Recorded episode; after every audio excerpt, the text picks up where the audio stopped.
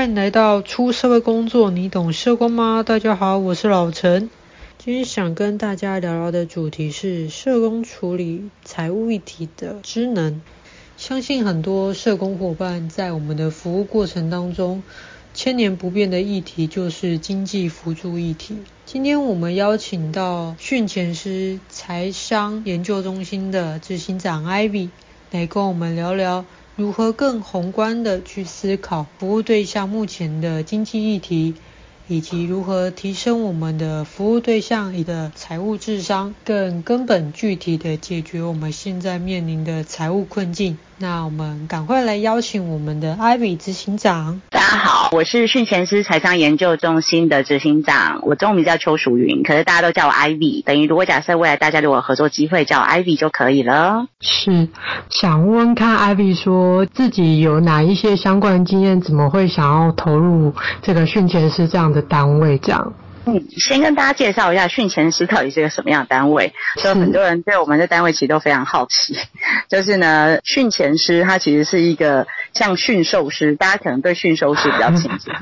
驯兽师是马戏团训练野兽的。那我常都说，到底野兽比较凶猛，还是金钱比较凶猛？其实像我们遇到服务的对象，一定都告诉我们，肯定是金钱。所以呢，当时其实上在将近十八年前的时候，训前师其实上是在一个因缘背景下面，我们。成立的一个单位，那我们其实是公司单位，我们其实并不是非营利组织。那我们其实成立的单位，当时的背景是因为台湾社会背景有一个有卡债风暴，当时正在发生，所以呢，其实有非常多卡债族，他其实走上街头，他是卡奴，他是称当时的信用卡或现金卡的奴隶，因为他一直在付钱，他都付不完。当时其实上为什么会有这状态是？那个叫做循环利息以及最低应缴金额这样子的概念，让非常多人搞不清楚。他明明已经缴了钱了，他觉得他应该在还款的，可是实际上他仍然可能叫最低应缴金额里面包含他的循环利息，或者是包含他的违约金，所以呢，他就会发现他怎么还好像都还不完他的欠款的感觉。然后其实那时候这样子的因缘背景，是因为我们发现。其实循环利息这样子的一个名词，其实实际上是在金融上面，或者我们在学财务上面叫复利。嗯，它其实像是你的本金，如果假设不偿还的情况下，它是不断的会一直被膨胀的。为什么会有人认为他还了就会还得起？可是这中文明明是这样写，为什么他看不懂？上面写最低应缴金额，其实中文也很清楚，可是为什么他不理解？他今天缴的钱并没有完全还本金，这些我们统称都叫金融知识的落差。所以呢，其实像当时训前师我们几个伙伴，大家在成立这间公司的时候，就是希望可以有。一个平台能够有更多可以缩短现在目前大家在面对更多金融知识上面的一些教育内容，可以让大家更清楚的辨识你怎么样去选择你最适合的东西。所以呢，等于训前师当时成立是希望用一个平台的概念，提供教育训练，让大家可以启动大家的财务知能。那为什么会有这样子的背景跟要做这件事情？一个是看到社会环境，第二个是因为我们几个伙伴之间，大家也发现，好像认真赚的钱，怎么好像钱也都没有留在口袋里面，就发现呢，这好像怪怪的。嗯，所以呢，我们也在探究，其实这社会有非常多的商业的设计，其实甚至应该有很多的社会很多氛围，很多价值取向，不断的引领着我们，其实应该要怎么样过好的生活，可是自己并没有这样独立判断能力。所以呢，我们也希望能够我们自己。自己自身也开始启动这样子的一些呃自我辨识，所以我们希望跟着更多当时是读者，跟着更多读者，大家一起成长。所以呢，其实我们几个伙伴，大家的原来背景，我们都是做网络相关的，所以我们那时候是用网络编辑的概念成立一个所谓的网络平台，然后呢，提供相关的内容跟知识，让大家可以了解跟认识。那随着这样的过程当中呢，也依然衍生出更多的训练内容，就是教育训练的东西。那有非常多的金融从业人员。当时我们非常多的金融从业人员，其实上也都想要学这个东西，可以跟客户沟通。所以呢，等于我们企业上也在这样子的一些我们的分享历程里面，也开始跟很多金融从业人对话。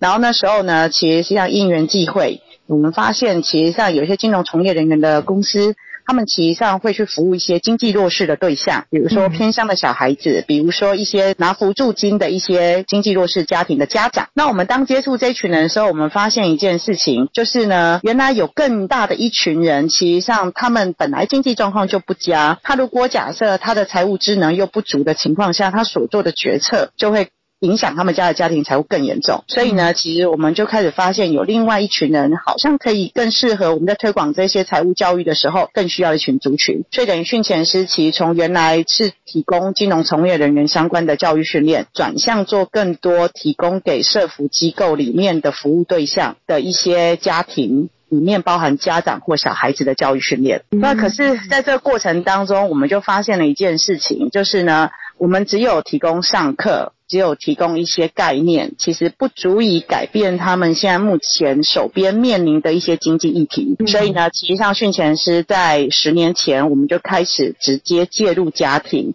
我们希望能够做一些不是只有教育训练。我们可以陪着这个家庭做一些财务的改变，所以呢，我们就跟民间的一些基金会做一些搭配。那基金会提供资源，训前师提供辅导的能力。我们就陪伴家庭开始改善他们家的财务，那在改善的过程当中，才发现，哇，其实呢，家庭的财务起起伏伏，有非常多的原因会影响他们，不只是叫做金融工具这种东西，金融工具其实它只是一个面向，它其实他们家庭的生活的样貌，他的原生家庭，他们对于财务管理的方式，甚至于他们在每次做决策过程当中的知识的取得，包含协助他们的社工，其实上都可能在这方面可能是不足够的，所以呢，等于训前。前师在五年前就开始把我们的一套的工作方法，开始跟更多的助人工作者做一些合作跟搭配，把我们的这些方法可以提供给大家。所以等于运用我们过往的实务经验，让大家清楚知道到底怎么样才是一个经济可以翻转的一些历程跟方式。然后呢，就在这过程里面就一直延展到现在。训前师所提供的服务内容里面包含，就是我们对于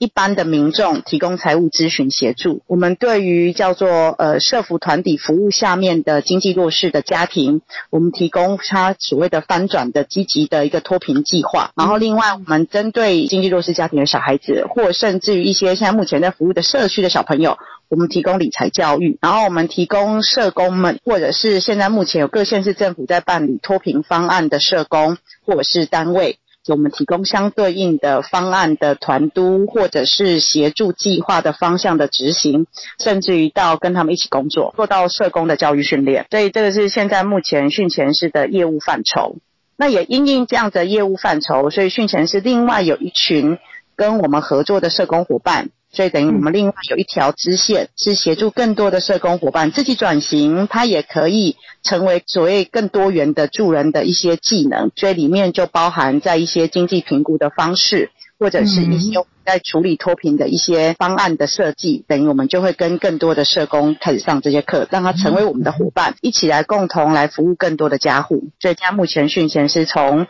开始到现在的发展，其实刚才 Ivy 有提到说，不管是一开始是以金融从业人员，然后接下来跟社工伙伴的一个连接，甚至一些基金会团体，其实就是慢慢的去拓展不同的领域的人，嗯嗯，在一起讨论财务这件事情，嗯，是的，那。就是在这样历程当中，有没有什么样子就是翻转的例子，或者是说我们真的介入而改变这个案家，有一些比较深刻的一些经验，可以跟大家做一个分享。其实，呃，我们在协助家庭最明显的感觉，就是因为我们当介入家庭的时候，我们是陪他们一整年的时间。我们的方案在协助家户的过程当当中，在一整年的过程里面，其实上会参与他们家的一些生活的一些决策安排，会参与他们他的在所谓的我们讲。讲他的财务要提升，他的经济能力条件需提升。那我们协助的是让他们的赚钱的方式改变。那我们过去常常看到的很多的家庭，其实实际上多数的样貌都会发现，就是带着孩子的妈妈，她可能单亲，她没有办法出去工作，她其实必须照顾孩子。可是呢，他在照顾孩子的同时，他可能如果假设一个两个孩子，他今天送托的情况下，他即使出去工作，他的收入也无法支应相关的托育的一些费用。即使政府有一些补助，仍然是不足的。那呢，其实类似像这样的案子，其实在我们手边非常多。那像这样子的案子，如果假设在过去的社福系统里面，其实上多数就是呃想办法让妈妈在不足的情况下提供她物资，或者是呢继续再提供给她补助相关的费用，能够让她支撑到孩子能够去念书，然后他进而可以出去外面工作，这样子的一段等待期，比较像是叫安平的概念，就是呢不要让他。真的陷入生活的困境，无法过生活，啊，可是把他稳住，然后让他们生活可以继续过下去。但呢，其实像训前师现在目前在处理比较多，刚刚你提到印象深刻的案子，其实都是这种类型，就是我们发现这样的案子，其实上如果假设他继续被安平着，不是代表他不行，可是呢，嗯会有个议题叫做呢，他的钱其实依然都是在不够的情况。所以呢，嗯其实上我们大部分在协助家庭的过程当中，我们会去看妈妈。这个妈妈她带小孩，没错，她的时间会被孩子绑住。可是她有没有其他她自己本身过往工作所获取的一些技能？有没有可能透过那个技能，他可以在家工作，转换出一些可能可以增加收入的方式？我们过去其实不外乎，其实妈妈本来以前过去可能在以前的工作会做卤味，或者会做水饺，或者甚至于她今天可能在家里会打扫。等于像类似像这种的相关的家长，我们让他可以转换出他手中的东西，可以宅配，可以贩售给他社区型的，甚至于我家长是其在社区附近帮别人做代烧服务，这种其实上都是属于他距离不用离开太远，可是在他家仍然可以顾及他照顾孩子，可是他可以弥补他的收入，可是这个弥补的收入的方式是以自营的方式，就是他自己去开发客户的方式，能够让他可以增加收入。那这个收入其实上，它不是只是靠补助的方式来过生活，它是靠他自己其实上可以增加收入的过程当中，他可以部分弥补。而这里面过程，只要他愿意好好的把他所提供的服务或产品做得够精细，他其实实际上就有机会在这个过程当中累积口碑，他会做客户的累积。因此就会一个变成两个，两个就会变成三个。他其实随着时间拉长，他就有可能这个生意模式就会形成。当他这生意模式形成的时候呢，他其实上自然而然，他其实就有机会可以，就是他所赚取的收入可以大于他现在目前所支出的需求，那它就可以变成一个是他自己的小小的一个小业，就是小生意这样子。所以呢，刚刚提到我过往一些比较深刻的经验的案子，其实都是我们协助他在做这样子一个转型的过程当中产生的，但是呢，这种说起来简单，可是它难是难在哪里？它其实难在是第一个家长他必须要能够把他的会的东西要转换成从原来只是会做到变成商品化的过程，这个其实上是他缺乏的。多数这样的家长。几乎都没有什么信心，说我做的东西怎么会有人要买？卖到哪里去？我又不会用网络，谁要买我的东西？一个行销概念。对，那等于我们大部分在协助家长，比较多是在陪伴的过程当中，用更多实际上的例子，陪着他去发生这些真实别人会产生的一些个购买行为。那在这些购买行为里面，再陪着他去修正。那在修正的过程当中，再去找到。更可以提供服务好的方式。那这里面其实有一个很重要的关节，其实就是呢，我们很多人都听到大家说要帮家长要增加这种自营生意的方式，其实一定要想到说他应该要去跟 Seven 的这个叫做真空包去做比较，或是跟网络上面的这个雅虎平台上面的这些知名品牌的这个商标或者是包装形态去做比较。坦白讲，我们如果假设比到那种我们的家长都没有能力可以做到，他的资源或甚至于他的金钱都不够，我们其实强调是。事情是以你现在目前周边人脉，你提供周边的人满足他的需求的方式达成这件事情。所以呢，不用到包装很漂亮，他只要对方是觉得接受他的产品的品质，别人相信他会做出好的东西，所以他其实上是一个别人认同这一个人而产生的消费行为。那很多人都提说，那这样的量会有多少？坦白讲，我们这样子的家长，他其实不需要量太大。他其实就可以足以指引他现在目前生活不需要再靠一直不断去伸手跟别人要说，我现在入不敷出，我现在没有要缴小孩子的钱，学费我没有钱，或者是他现在目前又欠款欠房租，他至少不会有这样的问题。对，所以呢，对我来讲，我们其实上在过去比较深刻的例子的转型，其实都是这种类型，在陪伴这种单亲母亲在带领着孩子的过程当中产生的一些信心跟就商业行为的建立。另外一种比较典型的这种比较深刻的案型。就是他其实像是过往的一些生活陷入困境，他其实在陷入困境的时候，他会他的生活必须周转，那周转过程里面多数都会产生借支，一定先从亲友借支，到后来银行的信用卡到银行的信贷更严重，都不能够还钱之后，他会转钱到当铺，或甚至于去把他的车庄，没错，地下钱庄，甚至于现在网络上面最盛行的小额借款，这种其实实际上都会非常多债务就会开始产生出来。我自己看到有非常多我们服务的经济弱势家庭，因为他其实上在这种债务的压迫下面，他。没有办法去做所谓的正常的正职工作，因为他只要做正职工作，这些债权人通通都会行使法律的途径，会去做后期。对，没错。所以呢，他不敢把钱放在银行，他更不敢去工作，因为他的薪水就已经有限的情况下。他还要被扣除薪水的一部分，嗯、所以呢，他其实上就会第一个，他会选择叫做劳动条件较差的临时工工作，这种就会让他的整个家庭的生活的安全度更陷入一个叫做脆弱的状态。为什么？因为呢，他不能发生任何的意外。它不能发生任何的职灾，它只要发生一点职灾的状况的时候呢，其实上他就马上立即没有工作，那雇主也不会提供他的雇主责任，甚至于他也没有任何的职灾的生活辅助金可以帮得上忙，所以呢，他其实就必须在产生借支，或者是不断的求助社服团体能够协助他，所以呢，像这种案子其实上还蛮多的。那多数我们在协助这种案子在盘点的时候，我们就发现，其实他有时候这种案子都是恶性的财务循环后的结果，他一定会有一个特别高的高利吃了他每个月的开支，让他必须把本来应该能够生活的钱，而转向去负担那些高额的利息。像我最近有个家长，他其实每个月在付的利息钱是五千六百块钱，他借支是八万块，月利率是七趴，代表年利率其实像是八十四趴。平平都是在台湾生活的人，为什么有人就要被收这么高额的利息？但是呢，对于一些经济弱势的家庭，他只能无可奈何的就直接这样接受。所以呢，实际上我们在协助的过程，都会让这种家庭能够把他的这些债务全盘托出，让他全盘托出。我们再一一的协助他们找到好的方法，能够解套，才有可能改善他们的家庭情况。所以呢，其实上我们呃，我在前年有个非常成功的案例，其实是那个家长，他每年每个月他借二十万，他每个月再付两万的利息。天，只有利息而已，只有利息而已，只有利息。这个妈妈很认真，他们全家都在菜市场摆摊卖竹笋。然后你知道，他其实实际上呢，他们全家每天没没日没夜的，他跑早市跟跑黄昏市场。这妈妈他们的家一个月的营业额，一个月的营业额，其实实际上可以做到快将近四十几万。可是四十几万能够拿在他手边，然后呢，还完债务、过完生活、付了所有钱，他还不够，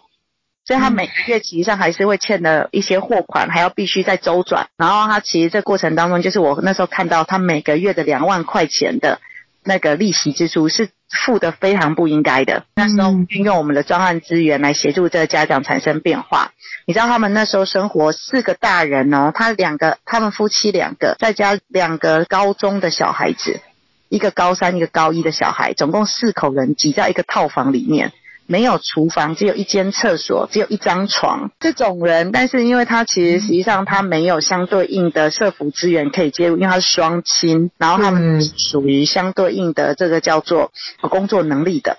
所以呢，他们其实上是没有任何社服资源愿意介入的。那这种边缘，对，没错。可是。当如果假设你去搞清楚他的状况是那个结构的话，这个案子我才花了三个月，他们家的经济状况就开始改善。后来他们其实上可以找到了一个小小的公寓房，他们可以三个房间，夫妻两个一间，两个小孩可以各一间，有厨房，他们的家庭生活相对就可以比较稳定。里面中间还有一个关键，他们其实是过去他们钱，他们家一个月的开支的吃饭钱要高达快四万块一个月哦。吃饭就只吃饭个四万，他们讲那个很高嘛，很多人就是因为你乱花钱，所以你们家才会没钱。可是他们讲不能怪他，因为其实上他们家就只是住套房，他住套房没有地方煮啊，所以他们全部都乱吃。对，那他今天靠外食的情况下。他们都各自去买各自要吃的东西，那很自然而然一件事情，那个外食大家都在外面买过，你今天单人买跟四个人买东西回去煮，那个一定是不一样的价格。所以后来这个家庭，我协助让他们有一个稳定的一个住所之后，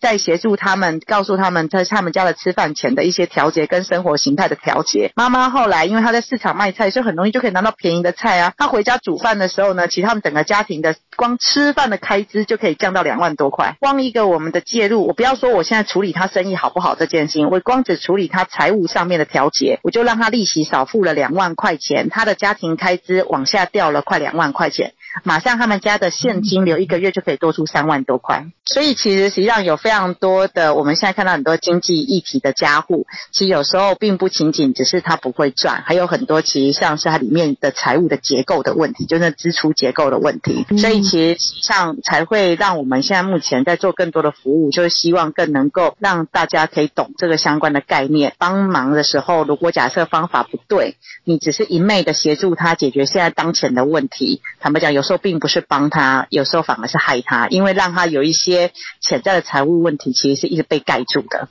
嗯，对，因为其实刚才还有听到一个重点，就是其实支出的顺序，或者是说，就是一个财务的一个概念，其实就会明明很努力的赚钱，可是，嗯，怎么还是一直入不敷出？是的，没错。但不过老陈现在遇到的一个，也是应该很多社工伙伴会遇到的一些实务的状况，就是其实我们社会福利都到位了，该给的都给了，但是其实就还是像刚才那些案家一样，是嗯不够的。是的。但是他们又会碍于说，如果我真的很努力了，或者是我做一些改变，取被取消这样的社会福利，我还要努力吗？为什么我我要努力了老半天才赚那一点钱？那不如我不要做这一些工作，我就老老实实的就依照我现在有的身份去领这样的补助。是的，这个应该这么说，人们在既有的视野里面做的决策，他没错。你不能怪他福利依赖，你不能怪他不改变。其实实际上是要回头去看，在我们现在现行的协助的历程里面，跟我们的资源是否有没有。能够引领着他去产生更多的变化，拉开他更多的视野，看到他更多的可能性。以我们现在目前现行的叫做所谓的社福资源到位的情况下，我们讲最简单，就低收跟中低收入户的这样的家庭户，他其实实际上呢，若假设他今天收入要增加，在政府的社会救助法里面的第十五条有提到，他其实可以参与相对应的各县市政府办理的积极自立脱贫计划。他如果假设有参与政府办理的脱贫计划，因此而产生的收入，它其实实际上是有三年加一年可以宽限吗？对，没错，可以不列记他在参加这个脱贫计划中间产生的收入的内容，因此他有至少在三加一年不会因为他增加收入而影响他政府条件的资格。所以呢，等于我常说一件事情，就是呢，当我今天在协助家庭的时候，我要让他清楚的知道，其实像我们现在有非常多的家户，他们对于所谓我们现在目前社福资格的认定，其实大家都以讹传讹，甚至于一件事情不，他都会开始有更多的那说辞，很多都出现，哎，我只要去工作，我马上我的低收就会被取消，或甚至我。或甚至于叫做，哎，我这样我都不能放钱哦，我只要放钱，我银行放钱，我就马上就定我的社福资格会就会取消，这些都是属于以讹传讹产生出来的。因为在我们的原来社会救助法里面，其实都清楚的有明定，各县市政府有他们自己的基础的算法，这些都有清楚的说明，到底是每一个人被列记多少钱的所得收入是怎么列计法的，然后呢，他的家家庭的财产是又怎么被计算，是多少财产之下才可以符合资格，这些其实上都有明文相对内容。所以今天我们在带领着我今天服务对象，希望能够改变他的一些作为跟方法的时候，我需要其实跟他阐明他的相对应的权利，让他晓得这个其实上并不会影响他福利身份，这是第一件事情。第二件事情呢，他其实上在增加收入的方式上面，又怎么样能够带领着他去看见他现在目前在既有不改变太大的情况下，他可以怎么改？那这个怎么改？我觉得现在目前有一个系统，大家常常很容易。我们社福系统其实就是自己社工都是在社工系统里面的社福系统去思考这些资源。可是劳政系统里面其实有很多就业促进相关的一些方案，或甚至于职业训练的内容，其实这都是可以互相合作的。在合作的过程当中，可以让家长看见。他有更多其他的可能性，那在这可能性的过程当中，他就会一步一步去增加收入，进而也不会影响他福利身份。所以要带着他去看，另外一个还要带着他算，因为其实有非常多的家长，坦白说，他都比我们的这个叫做社工还会算，因为他会算说他今天拿多少钱，然后呢，他有哪些东西不用付钱，所以他就会有什么情形。那我常说一件事情就是呢，我们今天如果假设我今天在辅助这些家庭，我没有比他会算，我没有让他看见有更多的可能性，其他就容易在他原来的视野里面做这些决定。嗯嗯。是，那老陈还有一个问题，就是说自身服务对象都是身心障碍者，那对他们的一个状态，应该基本上大家都是领有就是身障补助跟低收的。是的，嗯，那其实，在如果以一般弱势家庭，如果以刚才那些案例是一个比较可以去操作的，但其实我们如果是面临身心障碍者的一个部分的话，尤其是心智障碍类，嗯，我们在推进他跟他讨论财务的时候，其实是一个有更大的困难。是的，没错，因为心智障碍者他也有分成他不同的程度别。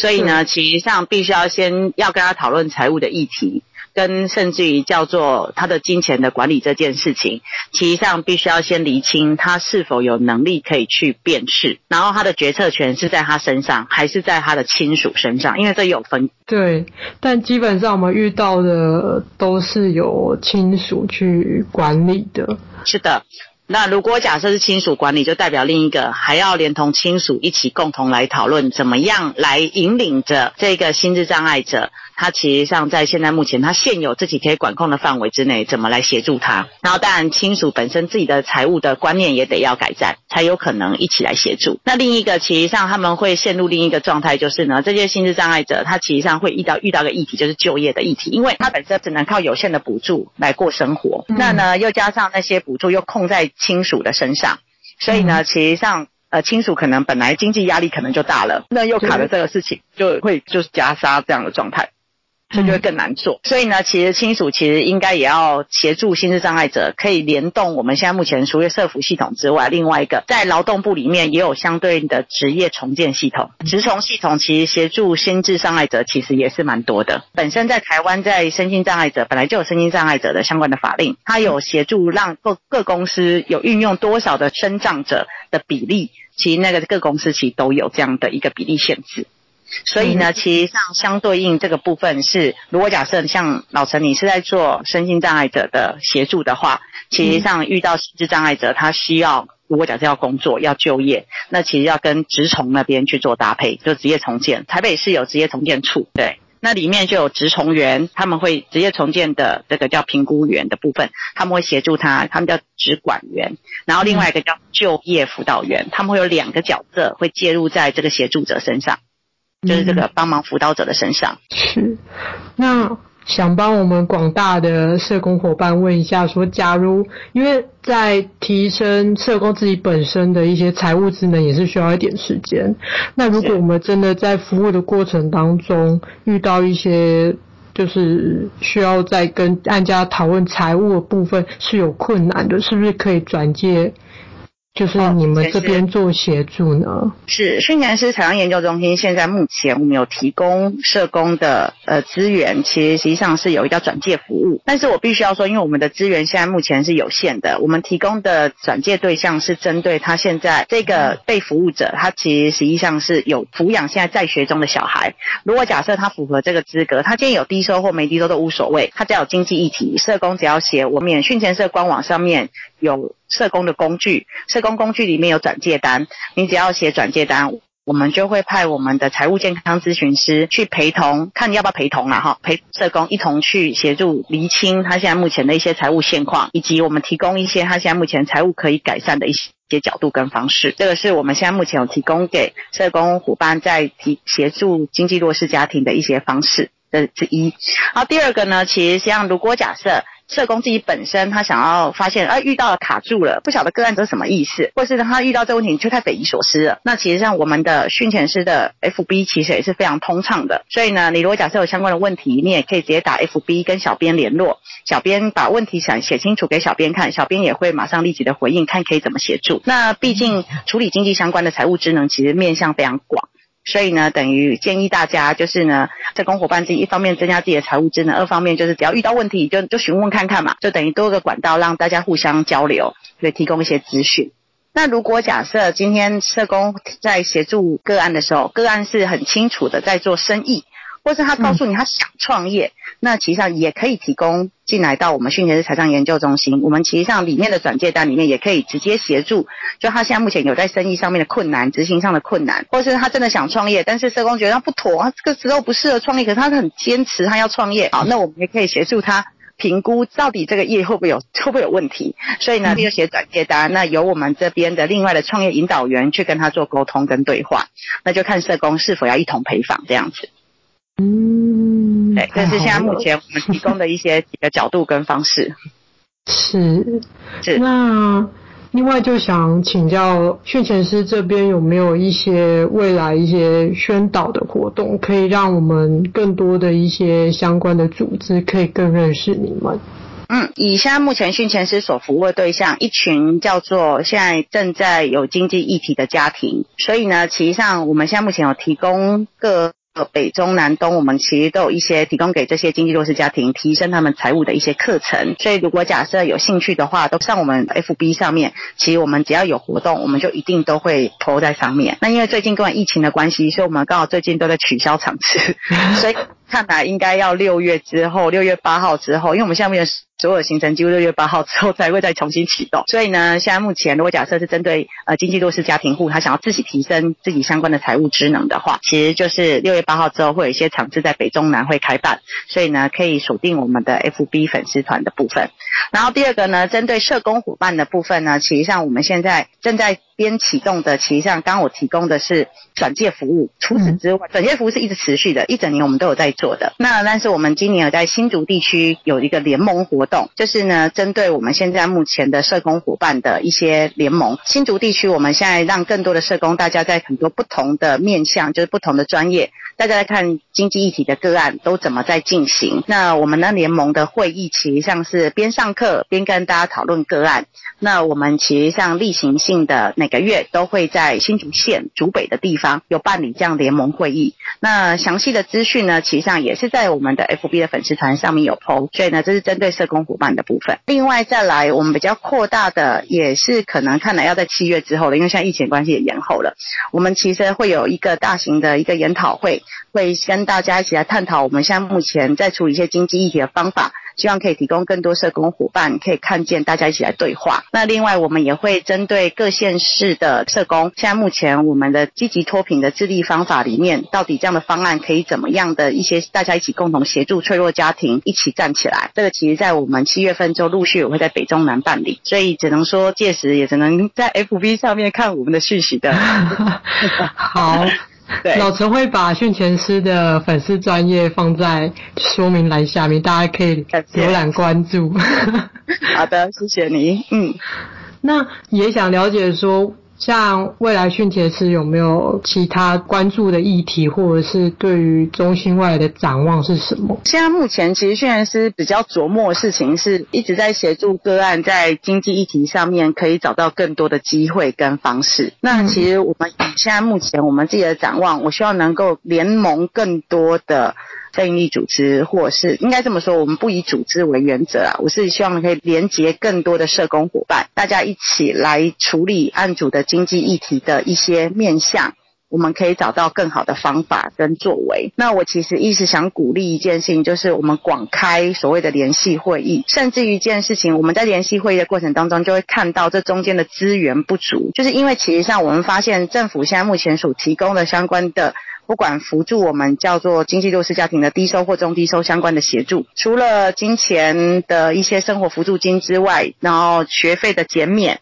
以及相关的物资上面的协助，或者是一些叫做呃证照考照或者是一些脱贫的方案，其实仍然还有非常多的缺口，仍然是不足的。例如说亲职教养的议题，甚至于就是今天父母亲真的要去工作，他的托育资源的补助的不足，这些其实上我都觉得。可以再有更多的资源可以介入来协助，那政府可能不一定能够做得到，那我们可不可以连接更多的一些企业型的基金会？大家不是仅只在提供急难救助金，而是可以按照现在目前看到更多的这个叫需求的缺口，我们可以讲出更多不同的方案。能够让协助这些家庭能够变化。另一个事情，其实是我们最近我在跟联合报的愿景工程其实在谈到的事情是，其实应该更多的大家一起来主张杜绝有很多高利的这个样子的一个贷款的一个机制。也就是说，很多民间的一些贷款机制其实上是不合法的，应该要怎么样去纠举，或甚至于应该要怎么样让大家辨识，不应该朝这个方向。但当如果假设你不朝这个，他们都没有的情况下，其实经济弱势对象他又被银行又排除于外，因为他联征是不合格的，他被排除于外。他有没有什么其他的机制系统，大家可以来协助这群家庭，他们可以有小额的资金，可以协助他们重建他自己的生活。等于我们不全然都是靠补助，这里面有非常多的系统是可以大家做一些整合，可以长出。现在目前个案的需求，所以其实上我们也正在积极的跟更多的企业型基金会，可以做更多的对话跟讨论，有没有可能我们的资源的投放，不仅在急难救助金，还有其他的面向上面。哇，我觉得这太重要了。就是有的时候 社工就是在一个体系内所看到的，就是只有这些资源而已。可是如果是一个比较中立的。角色去看到更更了解、更全盘的知道说，哎，现在目前社会资源所缺乏的，或者是说企业可以更多的投入，会有更多的改变呢？是的，没错。因为其实你一直靠政府，政府其实上又有法令的议题，然后里面有公平的议题，其实坦白讲，那个你真的要去翻转那个最底层东西，不是那么容易。就像现在目前社工伙伴大家都在翻所谓的叫薪酬的议题、工作条件的议题。我都觉得，其实上那个你要去改变那些体制的东西，没有那么容易。那我们应该去更积极的，可以去想象一下，那我要怎么去创造那些资源？甚至一件事情是，我要怎么去创造我的工作条件？我觉得那都是可以再去思考的。而前提一定是，大家都要觉得这中间。有怪怪的，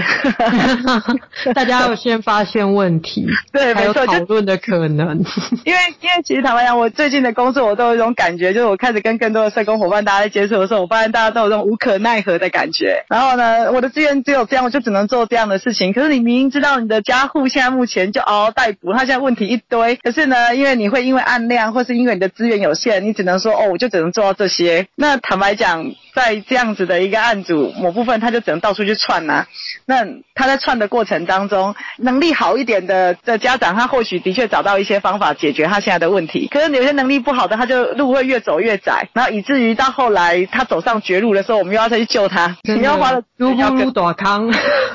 对，没错。所以我都常说一件事情，要趁他们现在问题不大条。所以呢，其实上我都会主张一件事情，就是呢，例如说，我们今天会看到，明明安置机构的少年，他其实上从安置机构出来的时候，他现在目前是状况最少的，你就要立即的介入。可是偏偏一件事情，安置机构少年从机构出来后追一年完之后，坦白讲，几乎就没有人理他了，也没有相关的系统资源可以让他清楚的知道可以去哪里找人。虽然没说，可能会回头去找他原来的社工，但是社工只能两手一摊。哦，你已经是成年了，你得要自己为自己负责，因为我们也没有资源可以协助你。好了，那现在目前虽然说有社安网的翠家系统里面的脆弱家庭，当如果假设他自行求助或者是这个通报系统进入的时候，进到翠家系统可以帮忙。可是翠家系统里面的案量那么的多，社工要服务的这个案子，他没有办法这么细致的照顾。所以呢，当他发现他的资源有限的情况，他只能也是跟他说：“那我们只能帮你到这里，那其他的就得要自己看着办。”那这些其实坦白讲，就我只能说，我们既然是在做助人工作，我们应该协助他看到更全貌的问题，而不是只是就我的资源有什么，我帮他什么。我觉得这个其实上是一个整合的概念。但是因为一个系统性的评估跟系统性的问题的发现，我觉得那个是现在目前我们在做助人工作者的人必须要开始多一点的醒思这个角度，而并不是只在问题解决端。嗯，福利的断裂是一个 很很深的问题。啊，所以你说你不要去想象说政府要去改那个东西，因为他要改的东西太多了嘛。那我们有没有更多的民间力量？大家可以一起来看见问题，我们可以做出其他的可能性。所以训前师为什么我们也没有去寻求太多政府的资源协助？我们其实都一直希望是跟更多的企业型的基金会做搭配。因为坦白讲，我一直深信台湾的能量其实是在企业，可是企业坦。也并不是他今天不愿意去参与更多社会参与的事情，是他不清楚对怎么参与。是的，没错。所以我们在一线的人，我们该要怎么去把更多的事实，要能够让这些企业型基金会看见，而并不是大家用大家既有的方法说，你拿钱给我，我就来解决。因为长期下来，企业型基金会就是发现，我今天就给你们补助款，可是呢，我也看不到有改变些什么事情，那自然而然他就只退缩到，我就只做一些我觉得我想做的事情，或者我就看到效益的事情，或者是我看到有量的地方。嗯。对，所以我觉得，当如果假设我们助人工作者是站在一个叫做我协助个案的一个希望能够做到更多公平正义，希望能够帮助更多人的一个角度而自居的情况下，我觉得我们可以有更多的构面去看见，我应该怎么样去把有资源端的人，我要让他看见缺乏资源的人，他其实上怎么样做资源的借接。是，那我要回馈 Ivy，因为其实老陈自己也有上那个训前师的课程。OK，对，那也是因为疫情的关系，就是有有延期。对，但因为其实老陈这边也就是简单介绍一下，就是老陈上了前半部是一个自我财务健康的评估。嗯，是。对。那后面就是就是助人工作者实务上面可以怎么去协助我们案家的部分。对，嗯哼，对，然后就是老陈上了前端的一个小小心得是，其实很有趣，就是谈及你的财务健康有四大指标嘛。嗯、对，就对，对，就是月收大于月支，然后年收大于年支，还有你的紧急预备金，还有社会保险的部分。是是。对，然后。就是因为大家会觉得谈钱就是伤感情，然后或是很头痛。可是其实这个团队是很温暖，然后很实际。你也会看到，就是在每一个领域的社工去分享他跟自己或者是跟安家在讨论的时候遇到的一些问题。嗯哼，嗯，对，我是觉得很受用。谢谢你，谢谢。因为其实我们的概念是这样子的，就是呢，今天我不能够，我要帮别人，我不顾自己吧？对。我常常讲，要我要够巴豆，我也要够不够。就是呢，我在做好事的同时，我在做我觉得良善的事情，我并不是牺牲我自己。嗯。我并不是全然的付出，不顾我自己，然后我全心全意顾别人。我觉得那个是。违反你自己本身的人性的，所以呢，其实应要有更有能量的助人者，你才可以帮助更多人。那我们现在目前已在现在目前台湾社会，我们又在资本主义的环境，我们怎么可能？我今天在助人的过程当中，我不用过生活，我没有钱，这是不可能的。所以呢，等于代表我要怎么样，在我自己在学习管理金钱的概念。我也自身的感受到这社会里面的商业设计影响着我的生活。我要怎么样能够有更多的独立判断能力，能够去看见我想要选择的生活的形态跟方式，进而去定义我自己所需要的财务，我需要的钱，也才确认我现在目前赚取的收入是否能够支应我现在的生活的期待跟需求。它其实上是是这样的概念的。所以，你当你懂这些逻辑的时候，你再回头去跟家长、跟我们服务的对象在沟通他的经济议题的时候，你会更能够依照他的状态去做更多的分享跟对话，跟让他去产生更多的刺激。因为坦白讲，多数的人在生活的需求跟期待，其实上并没有太认真想到底我适合什么。真的。嗯，可是偏偏整个所有的外在的一些我们讲被塑造的生活品质，都告诉我们，你要钱要越赚越好，越赚越多。你其实上应该要有一个 house，你应该要自己一个房子，你应该要有车子，甚至于呢，你其实要能够早早的退休。然后呢，最好一件事情，想买什么就买什么，你可以满足所有的人。我觉得我们都是被一些叫做所谓的呃，不管叫期待吗？对对，不管叫社会期待也好，或者是叫做呃，被一些商业或者是我们的，就我们看多那种剧里面跟我们提供的价值取向，都会是这个倾向。所以呢，就让很多人其实上要汲汲营营的想要赚很多的钱。可是实际上来讲，当你更清楚自己需要的生活的样貌的时候，那是你可以找到一条是你自己最佳的生活形态跟方式，以及你的所有管理金钱的收入跟支出的结构。对，你才不会觉得钱永远赚不够，嗯，或者是你不知道什么时候才是你就你想要的，嗯，是什么，你自己都搞不清楚，就就是一昧的会认为说，呃，大家都是这么塑造这样子的形象，就是应该要达到那一些目标才是对的，是才是足够的，但其实，嗯，嗯，不是每个人的生活的样貌都是这样子。是的，尤其我们又在活在一个这么多元的社会，其实多元社会里面有非常多可以赚钱的方式，可以过生活的方式，嗯、所以其实每一个人要开心要快乐，他必须要更清楚这一切的东西，他其实比较能够坦然的，或者是我们讲说比较能够自在的在这社会过生活。真的。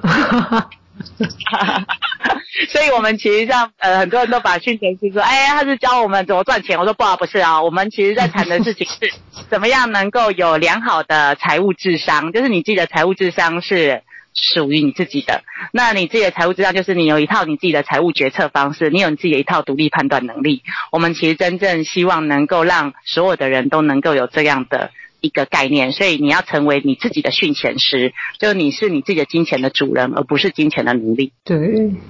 而且其实老陈印象很深刻的就是，其实你在，因为有时候很多案家其实是有债务的问题嘛，刚才也有提到。那其实很重要的观念是，你在还债的同时，你也必须要存钱。是，没错。不然你还了债之后，你还是一无所有，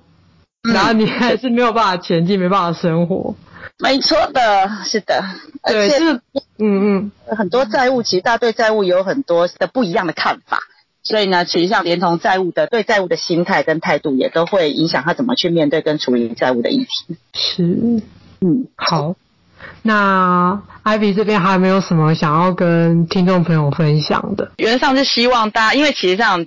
财务这个事情是每个人都跑不掉的啦。今天不管是我，我今天是助人者，或是我是 被帮助的人，其实大家都活在社会都需要。所以呢，其实上我一直觉得，就是现今社会的另外一个生存能力，就是管理财务的能力。所以呢，其实还蛮鼓励大家，就是呃，尽早的看看自己的财务状态，然后呢，去帮自己做一些规划跟看见。就是蛮希望听众朋友也能够开始看看自己现在目前的财务情形。如果假设需要的话，训钱师其实上也有财务咨询协助可以帮助大家。